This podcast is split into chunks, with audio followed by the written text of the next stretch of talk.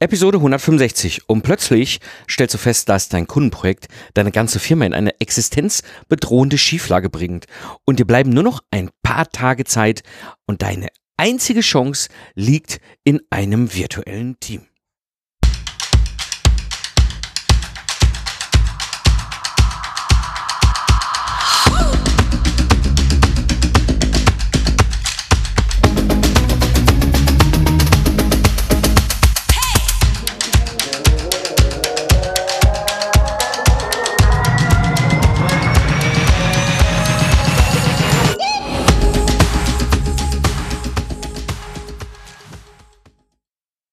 Hallo Gamechanger, willkommen beim Productize Service Podcast. Der Podcast für Freiberufler, Solopreneure und Führungskräfte, die aus dem goldenen Zeit gegen Geld Hamsterrad aussteigen wollen.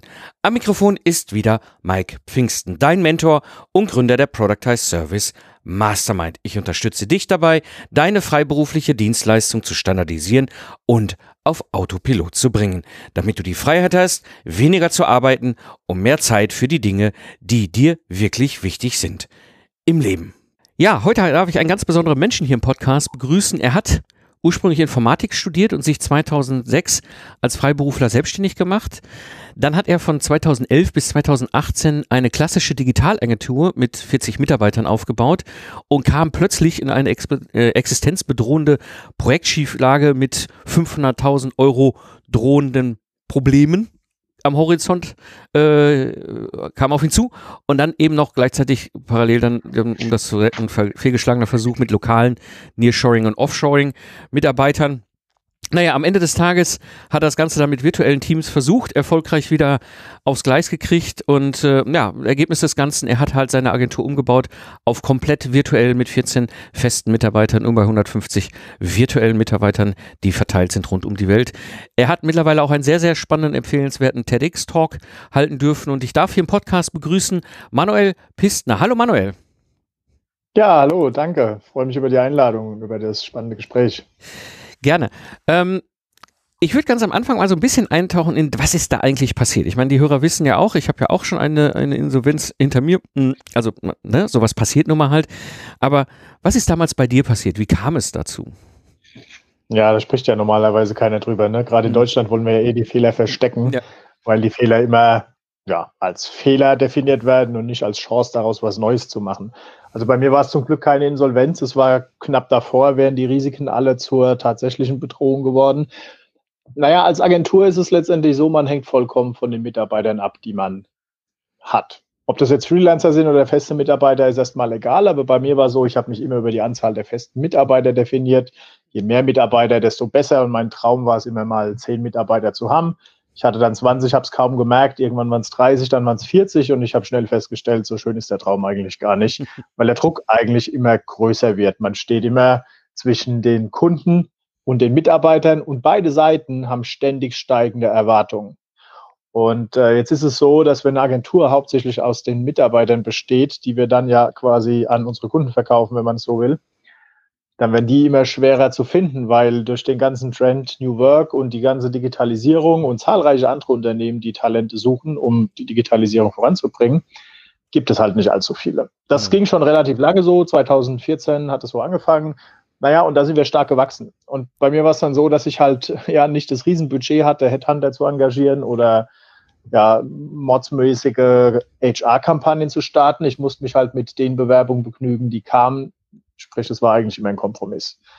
Und diese Kompromisse haben oft dazu geführt, dass ja, Projekte, die immer komplexer wurden, immer schlechter gemanagt wurden. Mhm. Und ähm, ja, früher hat es gereicht, wenn man einfach nur Apps entwickelt hat oder irgendwelche Webanwendungen gebaut hat. Heute muss man UX designen können, DevOps Engineering, alle möglichen Cloud-Plattformen beherrschen, Frontend-Technologie hoch und runter. Es wird einfach wahnsinnig komplexer und eine Person kann das eigentlich gar nicht mehr alles handeln. Jetzt ist es dann so, ähm, man sagt dann natürlich nicht, ja, nee, das machen wir jetzt nicht oder das können wir nicht, sondern als Agentur versucht man immer sein Gesicht zu wahren und zu sagen, ja, wir sind die Experten, na klar machen wir das. Ergebnis ist, entweder es lernt sich jemand ein, der Werkstudent macht's, oder es wird halt nur halb gut gemacht. Ja. ja, und das hat in einem Projekt dazu geführt, dass ich ähm, in der Planung von einer Migration mit 8000 Seiten ähm, wir hatten ein Projekt, das, das ging sechs Monate. Ja, und unsere Projektmanager haben das so geplant, dass sie sich immer vor dieser Migration gedrückt haben. Letztendlich waren es noch dreieinhalb Monate, als ich mal gefragt habe, wo ist denn eigentlich der Plan, um diese 8000 Seiten zu migrieren, die essentiell sind für den Go Live. Und dann fingen sie an und so, oh ja, na, hm, wissen wir nicht. Okay, dann habe ich gesagt, na gut, dann schaut doch mal, ob ihr lokalen Team bekommt bei uns, vielleicht noch mit lokalen Partnern, die euch das entweder automatisiert migrieren oder manuell. Und dann wurden da die Verantwortung immer hin und her gereicht. Keiner war zuständig, keiner wollte sich drum kümmern. Und dann habe ich gesagt, so Leute, jetzt Tacheles, wir suchen uns jetzt einfach eine, in Google ein Unternehmen irgendwo auf der Welt, die vielleicht auf Content-Migration spezialisiert sind. Und da fand ich ein Unternehmen in der Ukraine, die darauf spezialisiert sind, Content zu migrieren zwischen CMS-Systemen. Und äh, da dachte ich, ja, perfekt, das ist ein Match. Wir haben noch dreieinhalb Monate. Los geht's. Ich hatte so einen Account Manager und der Account Manager hat mir viel versprochen und er war auch sympathisch. Mhm. Aber hat mir drei Wochen vor der Deadline gesagt, äh, sorry, das Projekt ist nicht mehr interessant, wir haben jetzt ein anderes. ja, ja, da wurde mir das erste Mal bewusst, was eigentlich das Problem daran ist, nämlich, dass ich von einer Person komplett abhängig bin und dass ich einer Person blindes Vertrauen schenke und weder Transparenz habe über den Fortschritt, noch habe ich Kontrolle über die Mitarbeiter. Das sind ja nicht meine Mitarbeiter, sind ja seine Mitarbeiter und ja. die setzt eben so ein, wie es für ihn am sinnvollsten ist. So, dann ist eine Projektmanagerin ins Burnout gegangen, Panik war groß und dann landet das Projekt bei mir auf dem Tisch. Ich habe dann gedacht, okay, ich bin jetzt schlau und gehe ähm, zu einem indischen Freelancer und der soll mir eine indische Outsourcing-Agentur suchen. Einen indischen Freelancer, weil ich dachte, damit überbrücke ich diese eine Abhängigkeit und habe jemand, der die indische Kultur kennt, aber in meinem Interesse arbeitet. Hm. Und ähm, ja, der hat mir dann, also den hatte ich schnell gefunden und der hat mir dann auch recht schnell drei Outsourcing-Agenturen in Indien vorgeschlagen, die alle auf Content-Migration spezialisiert waren. Und ja, dann äh, habe ich mit einem gestartet, der hat mir jeden Tag zehn Seiten gezeigt und hat mich dann einen Tag vor der Deadline wieder vor die Tür gesetzt. Einen Tag. Dann stand ich alleine da mit meinen 8000 Seiten. Nein. Ja, und äh, wie das dann alles weiterging, könnt ihr dann in dem TED Talk ähm, gerne nochmal in 15 Minuten miterleben. Das Ergebnis war, ich habe mir ein virtuelles Team zusammengebaut aus 23 Freelancern über die ganze Welt verteilt. Es hat genau einen Tag gedauert und die haben sich darauf committed, 14, Tag, äh, 14 Stunden jeden Tag zu arbeiten und bis Montag innerhalb von vier Tagen alle 8000 Seiten zu migrieren. Wow. Und das war schon, das hat mein ganzes Bild von Arbeit komplett auf den Kopf gestellt, weil ich halt erstens mal gemerkt habe, manchmal, ja, wie fühlen sich Kunden überhaupt, wenn sie mit uns zusammenarbeiten? Wir hatten ja das gleiche System. Account Manager, der managt die Leute hinten dran. Mhm. Und zwar so, wie es für uns am besten ist. Ne? Und dieses ganze Versteckspiel und diese ganze Intransparenz und diese ganzen lokalen Engpässe, immer zu wenig Mitarbeiter oder immer die falschen und manchmal zu viele Mitarbeiter, weil ich keine Projekte hatte, das hat mir die ganze unternehmerische Freiheit genommen und darauf hatte ich keine Lust mehr. Ja, ja das kann ich absolut nachvollziehen. Und jetzt, jetzt hast du ja im Grunde deine, ich sag mal, klassische Digitalagentur, ne, aber klassisches Setup ähm, komplett einmal, ich sag mal, Anführungsstrichen, aus Versehen, beziehungsweise gezwungenermaßen aus Versehen, ja in diese neue Struktur mit diesen virtuellen Teams umgebaut. Da hast du natürlich, ich sag mal, Blut geleckt. Das heißt, wie hat sich jetzt ja. für dich sowohl geschäftlich, aber vielleicht auch jetzt auch unternehmerisch gesprochen, privat, dein Leben verändert dadurch? Naja, erstmal war es halt so, dass durch, also als ich dann diese, diese Rettung von diesem alten Projekt hatte, war ja die alte Agentur noch vollständig da. Hm. Es waren immer noch 43 Mitarbeiter, Standort Darmstadt, alle in einem Büro, schön klassisch, hierarchisch und alles statisch. Und dieses eine Erlebnis hat mir aber, ich sag mal, so neue Dimensionen und Möglichkeiten eröffnet, dass ich mir alles, was ich damit tun konnte, also vollständige Freiheit, Arbeiten von überall, komplette Transparenz im Unternehmen, Skalierbarkeit in meinen Teams. Ich kann alle Arten von Projekten machen, was auch immer kommt. Ich baue mir ein virtuelles Team zusammen und ähm, bin nicht mehr abhängig von einer Person, sondern ich habe einfach die Möglichkeit, wie in der Cloud Teams zusammenzubauen, die einfach die Projekte machen. Und äh, das hat mein Leben ja komplett verändert. Also ich ähm, arbeite inzwischen auch nur noch remote. Ähm, wir haben inzwischen über 150 Leute, die über die ganze Welt mit uns arbeiten und man kann sich schon vorstellen, was man dabei alles lernt. Wir haben unser gesamtes Accounting-Team virtuell, das Marketing-Team ist virtuell, Sales-Team ist virtuell, Projektmanager, UX-Design. Wir haben den Innenausbau von unserem damaligen Büro direkt danach virtuell gemacht. Also es ist Wahnsinn, wie viel Know-how es auf der Welt gibt und wie einfach, wenn man weiß, wie und wie man die Strukturen führen muss, man doch Zugriff darauf erhalten kann. es hat mich, ähm, ich glaube, ich habe in den letzten anderthalb bis zwei Jahren so viel gelernt wie in den ganzen letzten 15 Jahren nicht. Hm. Und ähm, ja, mir gibt es einfach die Freiheit, jetzt auch hier zu Hause bei meiner Familie zu sein. Ich habe im Januar letztes Jahr, im Februar letztes Jahr ähm, einen Sohn bekommen und ähm, ja, da kann ich jetzt hier einfach zu Hause aufpassen und wenn ich gebraucht werde, bin ich da. Das ist schon super. Aber dass ich Januar gesagt habe, das musst du dringend rausschneiden, nicht, dass meine Frau den Podcast hört. ja, natürlich. Danke. ähm, Jetzt hast du ja schon so ein bisschen angedeutet, so ein bisschen dieser Vorteil von den Teams. Also es ist natürlich, äh, klar, fürs Private hat das natürlich äh, ähm, äh, Auswirkungen logischerweise halt natürlich einen großen Vorteil. Ich, ich kann das nachvollziehen, weil ich hatte eine vergleichbare Erlebnisse, vergleichbare Situation bei mir. Ich sag mal, im Grunde war das so der Zeitraum 2009. Wir sind ja gerade damit, damals mit dem Ingenieurbüro so durch die Auto- und, und Wirtschaftskrise 2008 äh, durchgerutscht. Wir haben so mit einem blauen Auge es geschafft, äh, hinten wieder auch äh, rauszukommen, ohne unterzugehen. Und ich merkte aber schon in dieser Zeit, so das mit den 15 Mitarbeitern und den drei anderen Mitgesellschaftern, irgendwie ist es nicht meins, das engt mich so ein. Du hast, äh, wie du es eben so beschrieben hast, diese, diese, diese, diese, ja, du, ne, das steigen die Abhängigkeiten beziehungsweise auch die, die Erwartungshaltung. Und äh, ich fühlte mich auch überhaupt nicht mehr frei. Ja, also ich kann mich sogar noch daran erinnern, dass es manchmal Situationen gab, wo ich im Grunde dachte, ja, du kannst jetzt nicht machen. Eigentlich würde ich gerne irgendwie den Tag unterwegs sein, viel draußen wandern, spazieren und vielleicht mal im Café. Natürlich denke ich geschäftlich und habe auch vielleicht irgendwie das ein oder andere Telefonat, aber das dann vor den Mitarbeitern, dann bist du ja Vorbild und so weiter, dass das jetzt für dich so möglich ist, ist natürlich ein riesen, riesen Erfolg. Mhm. Ähm, die, jetzt würde ich gerne mal reinstellen, was bedeutet eigentlich virtuelle Teams? Du hast es gerade so ein bisschen angedeutet, ihr habt da eure Prozesse oder du nennst es ja Pipes, ne? Und, und, und du stellst mhm. diese Teams auch relativ ad hoc äh, zusammen. Was steckt da eigentlich genau hinter? Also virtuelles Team heißt ja erstmal, die Leute sind nicht physisch in einem Büro, sondern die sind da, wo sie gerade sind und arbeiten mit digitalen Tools ähm, kollaborativ zusammen. Das ist so die Definition von dem virtuellen Team. Ähm, was steckt dahinter? Wie machen wir das? Also wir haben ein HR-Team. Das ist auch virtuell. Das ist eine Freelancerin in Serbien, die hat fünf Recruiter, die sind auch über die Welt verteilt. Und die sourcen quasi, wenn wir intern ein neues Team brauchen und auch kontinuierlich sourcen die Freelancer und zwar über alle möglichen Talent Marketplaces wie Fiverr, Google, Upwork, Freelancer, LinkedIn und ach, es gibt so viele. Ähm, und die haben Assessment Center entwickelt, weil wir haben die Erfahrung gemacht, dass ungefähr ja, 80 Prozent dann doch nicht so qualifiziert sind. International gibt es gerade einen Riesenstrom an Freelancern. In den USA 2020 sollen über 45 Prozent der Arbeitskräfte, aller Arbeitskräfte, Freelancer werden. Uh. Weltweit ist der Strom extrem groß. Und ähm, das führt halt dazu, dass sich sehr viele Leute als Freelancer bezeichnen, auch wenn sie noch nicht wirklich Erfahrung haben. Das heißt, wir haben ein Assessment Center gebaut, ein virtuelles, mit Videos und allen möglichen Tools, um diese Freelancer zu checken und zu schauen, wie funktionieren die. Das ist ein vierstufiges Assessment. Und die, die dann wirklich äh, gut abgeschnitten haben, kommen in unseren Talent Pool. Aus dem Talent Pool können wir ein virtuelles Team bauen. So, und mit den Leuten, mit den richtigen Freelancern hat man schon mal 50 Prozent von einem gut funktionierenden Team erreicht. Mhm. Hm. Kleiner Seitenhieb. Die meisten sagen immer, ja, aber man braucht doch die passende Kultur und man muss doch ähm, lokal kommunizieren und die wertvollen Küchengespräche und die ja, ganzen ja. Meetings, geht doch alles gar nicht. Ne?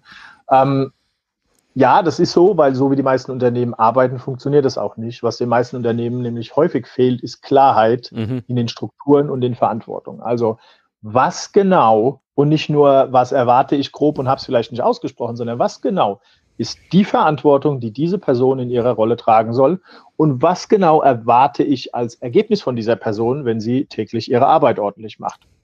Und das Zweite ist natürlich, wie, also nicht mehr was, sondern wie soll diese Person mit anderen kollaborativ zusammenarbeiten. Und wenn das gut funktioniert, dann brauche ich eigentlich nur noch regelmäßige Meetings, um geplant zu kommunizieren und nicht immer ad hoc jeden aus seiner Arbeit rauszureißen und zu schauen, wer mir jetzt gerade helfen kann und in der Küche hoffentlich jemand zu treffen, mit dem ich dann äh, die nächste Stunde im Meetingraum sitze, um irgendein Problem zu klären. Oder auch nicht. Ja. So, und diesen ganzen, diese, dieses ganze ja, Chaos irgendwie wegzubekommen, sind die zweiten 50 Prozent die richtigen Strukturen. Also zum Beispiel, alle wollen agil arbeiten, Scrum ist zum Beispiel eine Möglichkeit dafür. Die wenigsten halten Scrum aber wirklich so ein, wie es gedacht ist, mhm. nämlich nach einem ganz klaren Template mit ganz klaren Strukturen, sehr klaren Rollen, sehr klaren Meetingstrukturen und sehr klarem Output. Und das haben wir systematisiert, um eben virtuelle Teams aus wirklich guten Freelancern auf den eigentlichen Input im Projekt zu fokussieren, anstatt sich mit allerlei wirrer Kommunikation und irgendwelchen administrativen Dingen umherzuschlagen und sich dann auch noch anhören zu müssen, dass ihre Performance schlecht ist. Ja. Und das ist für uns das, was wir heute an virtuellen Teams bieten und wie wir virtuelle Teams einsetzen. Also Freelancer, die richtigen Tools und die richtigen Workflows, damit die Arbeit im virtuellen Team strukturiert, zuverlässig und transparent wird. Hm. Und ähm, Du hast das ja ursprünglich da für deinen Fall äh, äh, entwickelt, dann hast du da natürlich das gelernt und hast verstanden, okay, da gibt es äh, die Möglichkeit, ne? und wenn ich eben mit den richtigen Leuten, mit den richtigen Tools und dem richtigen äh, äh, Framework und, und den entsprechenden Workflows, also Prozessen ganz klar definiert an so ein Projekt setze, dann funktioniert das auch. Ähm, was ist daraus geworden? Ähm, naja, daraus ist nochmal ein eigenes Unternehmen geworden. Also wir haben okay. Bright Solutions nach wie vor. Das ist eine eigene, also es ist die Agentur, wie sie früher war. Wir sind halt jetzt nicht mehr auf die Skills und Kapazitäten von unserem lokalen Team beschränkt, sondern können durch virtuelle Teams eben Full Service von ja, Marketing über Softwareentwicklung, 24-7 Support und so weiter mhm. ähm, anbieten. Und ähm, das andere ist eben FlashHub. Das ist das Unternehmen, womit wir Unternehmen dabei helfen, anders zu arbeiten, um von den ganzen lokalen Personalengpässen loszukommen, um agil, wirklich agil zu werden, um vielleicht auch dem ganzen Pendeln und den ganzen neu gebauten Büros, wo sich jeder jeden Tag über den Stau reinquält und froh ist, wenn er wieder raus ist, mal einen Riegel davor zu schieben und all diese Probleme in virtuellen Teams aufzulösen. Mhm. Das ist heute das, was wir mit FlashUp machen. Das heißt, wir stellen komplett äh, virtuelle Teams aus den Freelancern, den Workflows und den Tools für andere Unternehmen bereit, die eben so eine virtuelle Transformation starten wollen. Oder einfach nur lokale Personalengpässe loswerden wollen. Das ja, ist ja. auch eine Möglichkeit. Das heißt, wenn ich jetzt zum Beispiel, ich nehme jetzt mal ein Beispiel, wir sind ja beim Podcast, ne? Also das heißt, ich habe ja ein, ein, klares Vorgehen, ne? wie hier so eine Podcast-Episode im Grunde entsteht und online geht.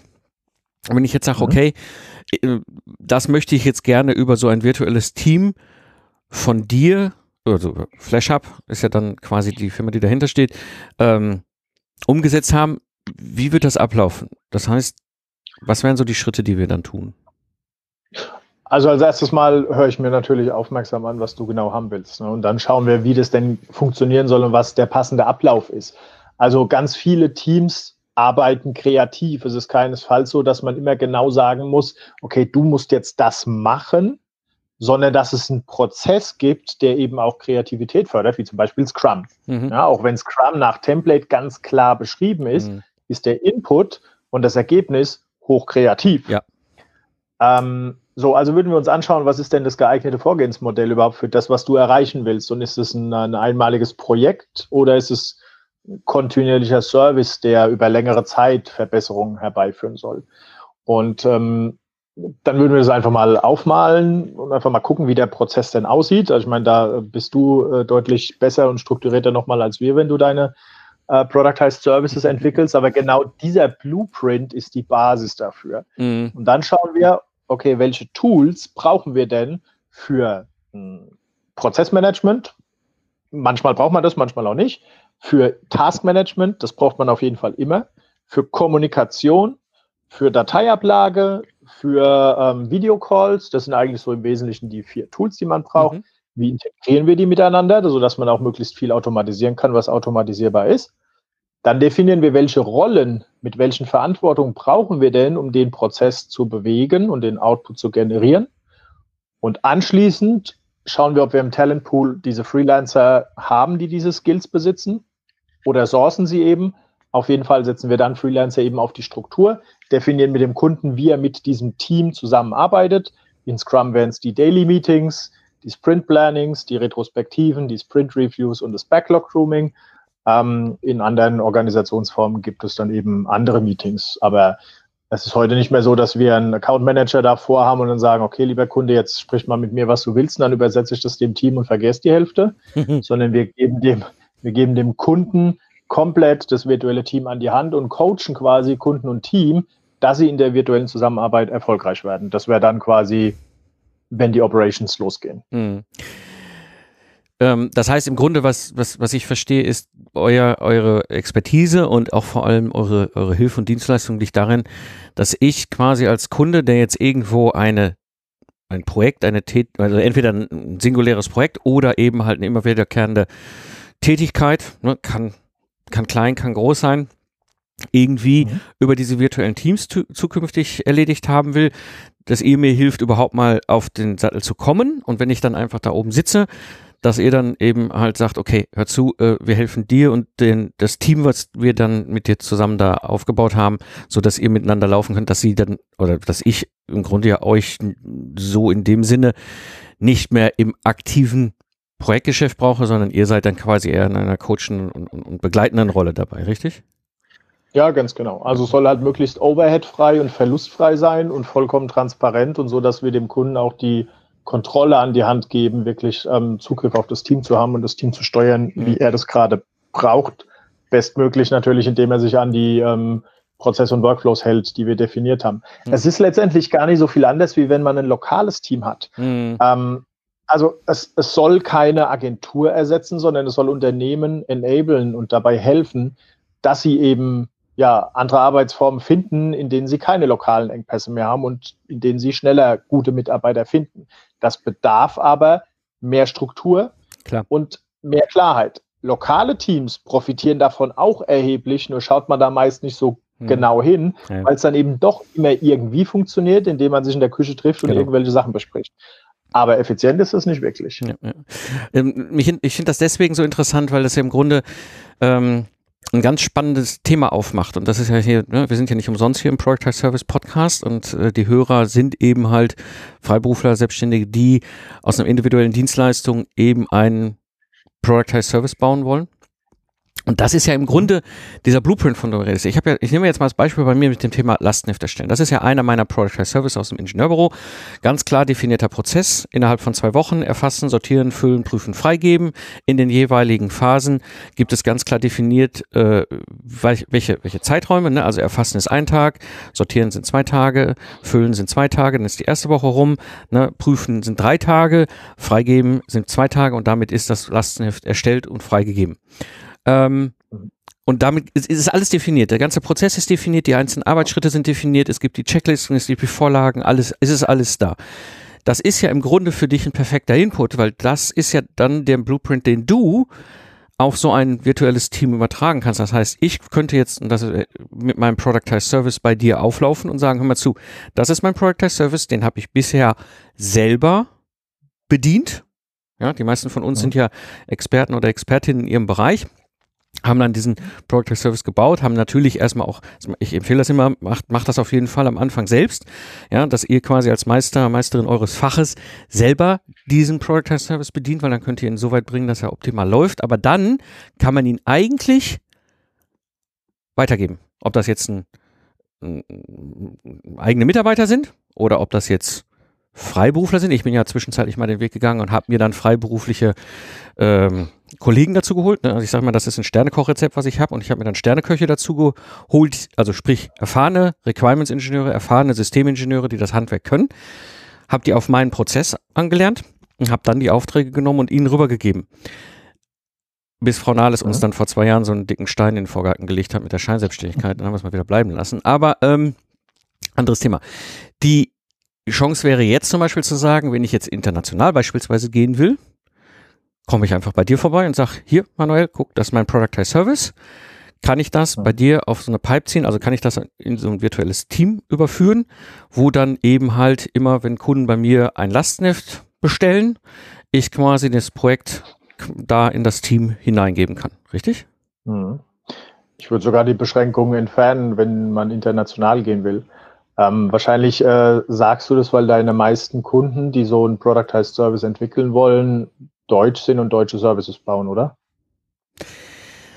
Ja, es gibt zwei Sachen, warum ich das als internationale, äh, so international gefragt habe. Das eine ist, wir haben halt diese ganze dämliche Debatte mit der Scheinselbstständigkeit. Ja, wir haben also die ganze mhm. deutsche Wirtschaft, hörst, also wenn man genau hinhört, ja, ist total bescheuert. Es gibt Experten, die richtig, richtig gutes Geld verdienen und vor dem Risiko stehen, dass sie scheinselbstständig eingestuft werden, was natürlich mhm. in der gesamten Wirtschaft dazu führt, dass alle aufgrund dieser Unsicherheit äh, erstmal die Füße stillhalten.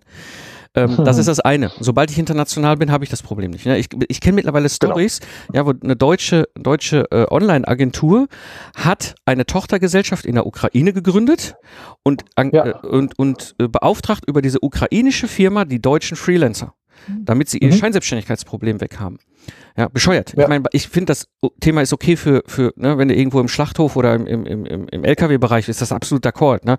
Aber doch ja. nicht super er, er, erfahrene, äh, erfolgreiche Freiberufler, die auch ohne Probleme pro Monat äh, fünfstellig Umsatz machen. Was soll das?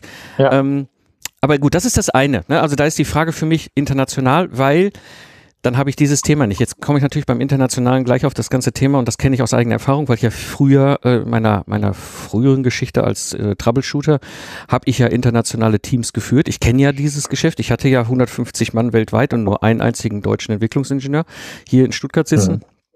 Ja. Ähm, äh, also, dass das geht, bin ich, stehe ich absolut dahinter, da bin ich völlig bei dir, dass das funktioniert, auch was die Kultur angeht und so weiter. Ähm, nur dann hast du meistens das Problem international, also ich sag mal in USA, Osteuropa, Asien, Australien ein Deutschsprach, deutschsprachefähigen Requirements oder Systemingenieur zu finden, der dann ein deutsches Lastenheft, also ein Lastenheft auf Deutsch, so rum müsste man sagen, äh, mhm. schreiben kann, ist dann wahrscheinlich eher doch wiederum ja, in dem spezifischen Fall ne? ist es so. Weil das, ja genau, weil das ist ja, es ist ja natürlich auch schon sehr speziell, wo ich jetzt unterwegs bin mhm. mit meinen Lastenheften. Ja. Ähm, aber äh, sobald ich natürlich ins Englische wechsle, hey, klar, Englisch. Nein, schau mal, wir haben zum Beispiel auch virtuelle Performance-Marketing-Teams, die für deutsche E-Commerce-Unternehmen Performance-Marketing machen. Die ganzen Ads, die ganzen Anzeigen ist alles auf Deutsch.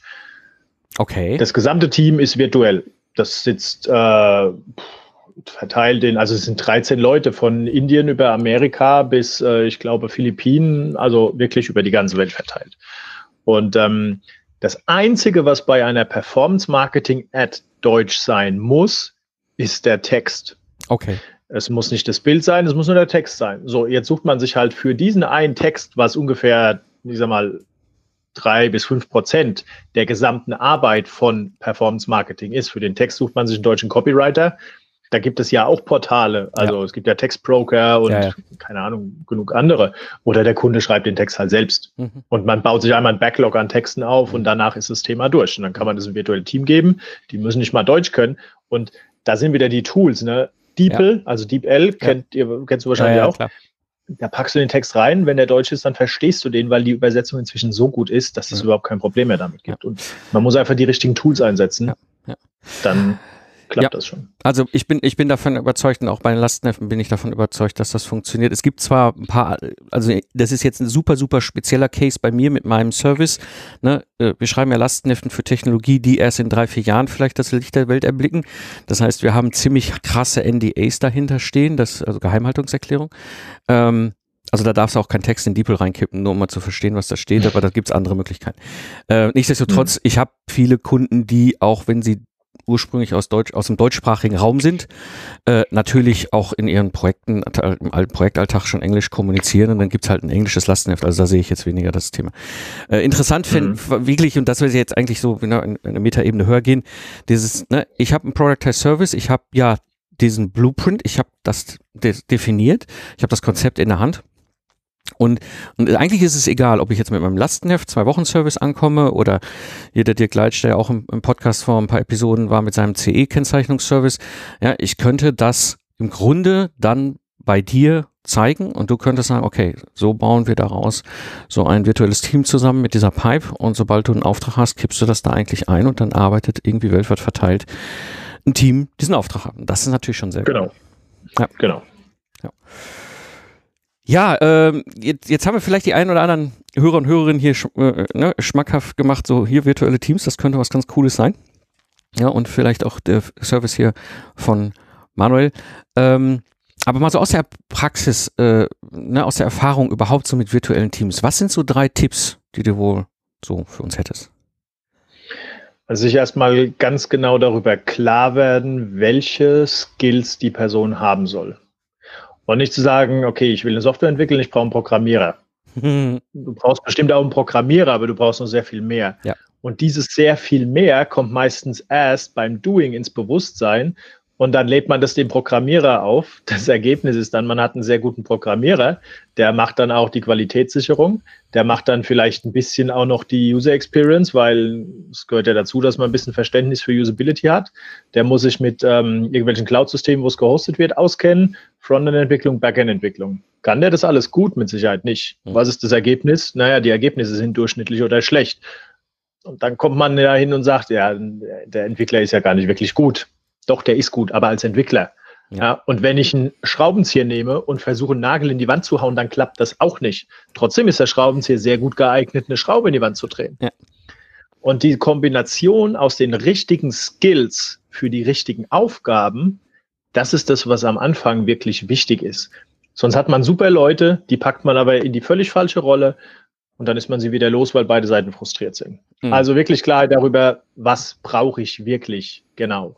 Und sich dann eben zu überlegen, was soll eigentlich das Ergebnis sein. Zum Delegieren gehört es ja nicht nur, dass du jemanden hast, der überhaupt fähig ist, das, was du delegieren willst, anzunehmen, sondern du musst auch wissen, was delegierst du denn überhaupt? Also präzise zu formulieren, was erwarte ich denn von dir? Deine Skills habe ich jetzt rausgefunden, aber ich brauche von dir das und das und das.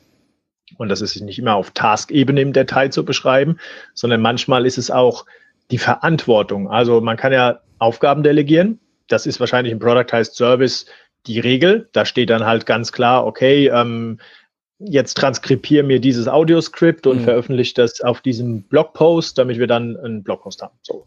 Ähm, das ist eine einfache Sache, eine lineare Sache, ein einfacher Task. Aber man kann ja auch Verantwortung delegieren. Zum Beispiel ist meine operative Leiterin in Barcelona Freelancerin, meine HR-Leiterin ist Freelancerin. Die HR-Leiterin hat die Verantwortung, wir brauchen qualifizierte Mitarbeiter, also Freelancer oder feste Mitarbeiter, die unsere Anforderungsprofile erfüllen innerhalb von einem bestimmten vereinbarten Service Level Agreement. So, das ist ihre Verantwortung. Macht es. Wie sie es macht, ist völlig egal. Und äh, mit meiner operativen Leiterin hat sie auch eine Verantwortung. Also die Frage, wie delegiert man genau und was erwarte ich eigentlich von der Person? Das ist der ähm, zweitwichtige Tipp. Und du wolltest drei haben, ne? Genau, genau. Ja, das dritte ist, überleg dir, ähm, wie du das, was du machen willst, möglichst einfach über wirklich, wirklich digitales Arbeiten hebeln kannst. Ähm, schau dir einfach mal an, wie viele Leute sagen, okay, wir brauchen ein Meeting. So, mhm. was passiert im Meeting? Da wird Kommunikation ausgetauscht. So. Und ich weiß gar nicht, ich kann es gar nicht zählen, wie oft ich schon gehört habe, diesen Glaubenssatz, dafür müssen wir uns persönlich treffen. Ja, ja. Und da stellen sich mir schon die Nackenhaare. Warum ja. denn? Weil wir es immer so gewohnt sind. Aber wir können auch kommunizieren, indem ich meine Webcam anmache und spreche einfach mit dir. Wir fassen uns ja nicht an. Das ist das Einzige, was fehlt. Und wir riechen uns auch nicht und meistens wollen wir das auch gar nicht. Also die zwei Sachen, die nehmen wir eigentlich dankend weg. Ja. Trotzdem kann die Kommunikation auch so funktionieren. Da muss keiner mehr zwei Stunden fliegen, drei Stunden im Stau stehen hin und zurück und sich äh, den ganzen Tag um die Ohren schlagen. Also mal die Glaubenssätze zu hinterfragen. So wie ich mir gerade vorstelle, dass es funktionieren muss, ist es wirklich Realität? Oder ist es einfach nur, weil ich es in der Vergangenheit nicht anders kennengelernt habe und gibt es nicht Tools, die mir das Leben deutlich einfacher machen? Hm. Ja, ja, also bin ich, bin ich absolut bei dir. Ähm, äh, du hast auf den Punkt, vor allem äh, gerade beim dritten fiel mir gerade noch ein, ähm, ich werde bis heute immer von meinen Kunden ganz komisch angeguckt, wenn es darum geht, Lastschrift zu erstellen. Und ich sage denen, okay, das läuft komplett virtuell. Ne? Der Kickoff-Workshop in der Erfassenphase, also der Montag quasi, das ist ein vier Stunden Online-Workshop, da moderiere ich euch durch. Und dann gucken die mir mal so, nee, Herr Pfingsten, Sie müssen doch bei uns vorbeikommen. Das geht doch, doch nicht online. Ich so, doch, doch, das geht online. Ja, aber wir haben doch überhaupt keinen online-fähigen äh, Meetingraum. Ich so, brauchen wir nicht. Wir brauchen einfach nur eine Telefonspinne. Das haben sie eigentlich alle. Ähm, ja. ja, sie brauchen nicht mehr eine Kamera. Ja, mir reicht das völlig aus, dass meine Kamera an ist. Die sehen mich. Ich höre nur, was die machen. Das reicht mir völlig aus für diese Moderation. Und dann gucken die mich mhm. total äh, irritiert an und sagen, wie das äh, echt? Ähm, ich habe das gelernt 2012, als ich ein, äh, äh ein Projekt, diese, eine dieser weltweiten verteilten Projekte ähm, hatte, wo ich ein, ein Software-Tester-Team in Kairo hatte, zu der Zeit, wo der Mursi damals vom Militär abgesägt worden ist. Und äh, wir hatten das Problem, wir wussten nicht, was morgen ist. Ähm, das heißt, die Deutschen hatten ein Ausreise oder ein, ein, ein, ein Reiseverbot nach Ägypten und die ägyptischen äh, Ingenieurinnen und Ingenieure durften nicht nach Deutschland, weil die schli schlicht Angst hatten, dass die einen Brain Drain ha dann haben. Äh, sodass wir plötzlich gezwungen waren, alles online zu machen. Vom Meeting über Workshop, alles. Und jetzt kam noch dazu, dass ne, 2012 Internet und so weiter, hatten wir ja auch noch eine ganz andere Situation, gerade in Deutschland. Äh, ähm, ne? Äh, die Welt war weiter, aber Deutschland noch nicht. Ähm, so, das heißt, du hattest manchmal auch wirklich nur ganz, ganz, ganz wenig Kapazität, sprich also vieles mussten wir im Zweifel sogar auch an Workshops nur Audio machen und es hat funktioniert und im, dann, und, und im Worst Case, wenn das Militär da irgendwie in, in Kairo das Internet abgeschaltet hat, dann hatten die einen Satellitenablink, dann wurde es noch gruseliger und trotzdem haben wir es hingekriegt und da habe ich das erste Mal gelernt, es geht. Und das ist einfach mhm. sensationell und es verändert sich so langsam, merke ich in der Wirtschaft, dass das mehr und mehr angenommen hat. Ich bin aber völlig bei dir, dieses persönliche Treffen, das ist eher Glaubenssatz und Gewohnheit, als dass das wirklich zwingend notwendig ist. Und davon gibt es sehr, sehr, sehr, sehr viele, die so viele Unternehmen davon abhalten, wirklich noch mehr Fortschritt ja. zu haben, als ja. sie heute haben. Ja, absolut, absolut. Haben wir noch irgendwas vergessen? Naja, also ähm, es macht schon, also mit dem Thema Glaubenssätzen, da kann man philosophisch tief reinsteigen, aber es ist gar nicht so philosophisch, es ist eigentlich eher praktisch. Überlegt euch doch mal, wenn ihr mal ähm, Gut, die meisten, die jetzt hier zuhören, wollen Product heißt Services bauen, aber vielleicht ist der ein oder andere aus dem Corporate-Umfeld dabei, wie viele Stunden man pro Woche im Stau steht. Und wenn man im Stau steht, dann fährt man ja irgendwo hin. Ne? Die meisten fahren in ein Büro. Die fahren in ein Bürotower in irgendeiner Stadt, von denen jedes Jahr, was weiß ich, wie viele neue gebaut werden. Überlegen wir uns mal, was das für die Umwelt bedeutet. Mhm. Klammer auf, Klammer zu. So, dann gehen die in das Büro und sind die da gerne? Nee, die meisten nicht. Ne? In den meisten äh, Fällen ist es nur, weil der Manager irgendwie sagt, okay, die müssen aber hier sein, damit ich als Manager Kontrolle habe oder Kontrolle fühle. Und äh, dann fahren die wieder zurück, eine Stunde, stehen wieder im Stau vielleicht und kommen total gestresst heim. Das macht eigentlich gar keinen Sinn, wenn man sich überlegt, was die eigentlich im Büro machen. Klar, arbeiten, aber am Computer. Die arbeiten alle am Computer, digital einen Computer, wie ihn jeder zu Hause hat, wie ihn jeder in der Hosentasche hat. Und trotzdem nehmen sie das alles in Kauf. Und trotzdem weiß jeder, dass es Quatsch ist, weil es Zeit kostet, weil es Nerven kostet, weil es schlecht für die Umwelt ist und weil es Produktivitätskiller ist. Trotzdem machen sie es alle, weil sie es alle schon immer so machen. Und zwar seit, ja, wahrscheinlich funktionieren Unternehmen seit 50 bis 100 Jahren so. Ja. Aber einfach mal Dinge anders machen und einfach mal anders probieren. Das muss ja nicht immer zum großen Crash kommen, bis man dann was anders baut, sondern es kann ja auch mal einfach sein, okay, ich probiere mal was anderes, was ein geringes Risiko hat, zum Beispiel mal die Top 3 Performer im Unternehmen per Remote arbeiten zu lassen, einfach mal zu schauen, was passiert.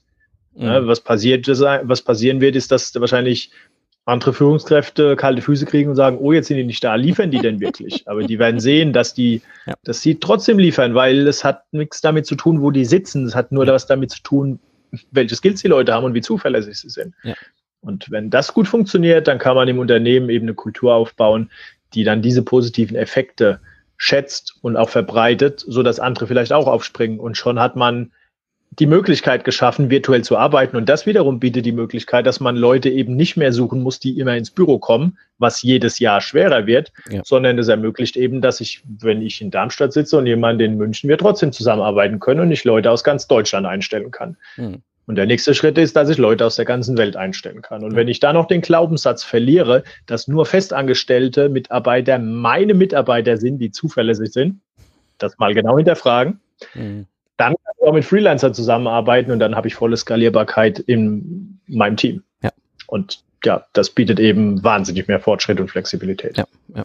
Das, äh, kann ich so nur unterstreichen. Das ist ähm, auch, auch meine Erfahrung, ne, die Leute äh, da rauszunehmen. Auch, ich mein, das sind ja nicht nur diese Towers, das sind ja meistens dann auch Großraumbüros, wo ich mich immer frage, was das für einen wirtschaftlichen Zweck hat, Menschen, die mit Denken Arbeitsergebnisse produzieren, in solche großen Zoos einzufärchen, wo es dann so laut ist wie so ein Presslufthammer. Ähm, naja. Ähm, wenn jetzt die Hörer und Hörerinnen neugierig geworden sind, Manuel, wo finden sie dich im Netz? Am besten auf LinkedIn unter meinem Namen Manuel Pistner oder auf den Webseiten brightsolutions.de oder flashhub.io. Aber am besten ist auf LinkedIn, gerade wenn ihr persönlich mal mit mir einen Plausch halten wollt. Alles klar, super. Dann für die Hörer, Hörerinnen, die jetzt gerade zufälligerweise irgendwie im Auto sitzen, am Rhein joggen, mit dem Hund unterwegs sind oder auf Inline-Skates, habe ich auch schon letztens wieder ein, ein Feedback bekommen von Hörern. Ähm, hm. äh, ich packe das hier in die Shownotes, ne? also scrollt einfach in eurer Lieblings-Podcast-App nach unten, da findet ihr dann den Link äh, und dann könnt ihr euch gerne auch mit Manuel vernetzen und ein bisschen austauschen und das Thema weiter vertiefen. Ja, an dieser Stelle, Manuel, vielen, vielen Dank, dass du da warst. Vielen Dank, dass du uns mal diesen Einblick in ein Thema gezeigt hast, wo immer alle sagen, nee, das geht nicht. Und du hast gesagt, ja, guck mal, das ist heute mein Leben. Ähm, und äh, schön, dass du dabei warst. Ja, vielen Dank für die Einladung. War auch sehr spannend für mich. Ja, zusammenfassend für die heutige Episode. Virtuelle Teams können extrem hilfreich sein. Was du allerdings brauchst, sind klare Prozesse und klare Rollen. Du hast einen bunten Blumenstrauß an Dienstleistungsangeboten und noch das Gefühl, im Hamsterrad unterwegs zu sein? Für jeden Kunden immer wieder ein individuelles Angebot schreiben und sich schon mal auf die Stundensatzdiskussion vorbereiten? Dann ist es jetzt Zeit, dass du dich wieder auf deine Kernkompetenz fokussierst und mit einer standardisierten Dienstleistung frei und selbstbestimmt arbeitest. Hole dir jetzt mein Buch Productize Service, scroll einfach hier runter und starte mit deiner Reise. Den Link findest du unten in den Show Notes deines Podcast Players. Das war die heutige Episode beim Productize Service Podcast. Ich bin Mike Pfingsten und danke dir fürs Zuhören. Lach viel und hab viel Spaß, was immer auch du gerade machst. Und so sage ich Tschüss und bis zum nächsten Mal.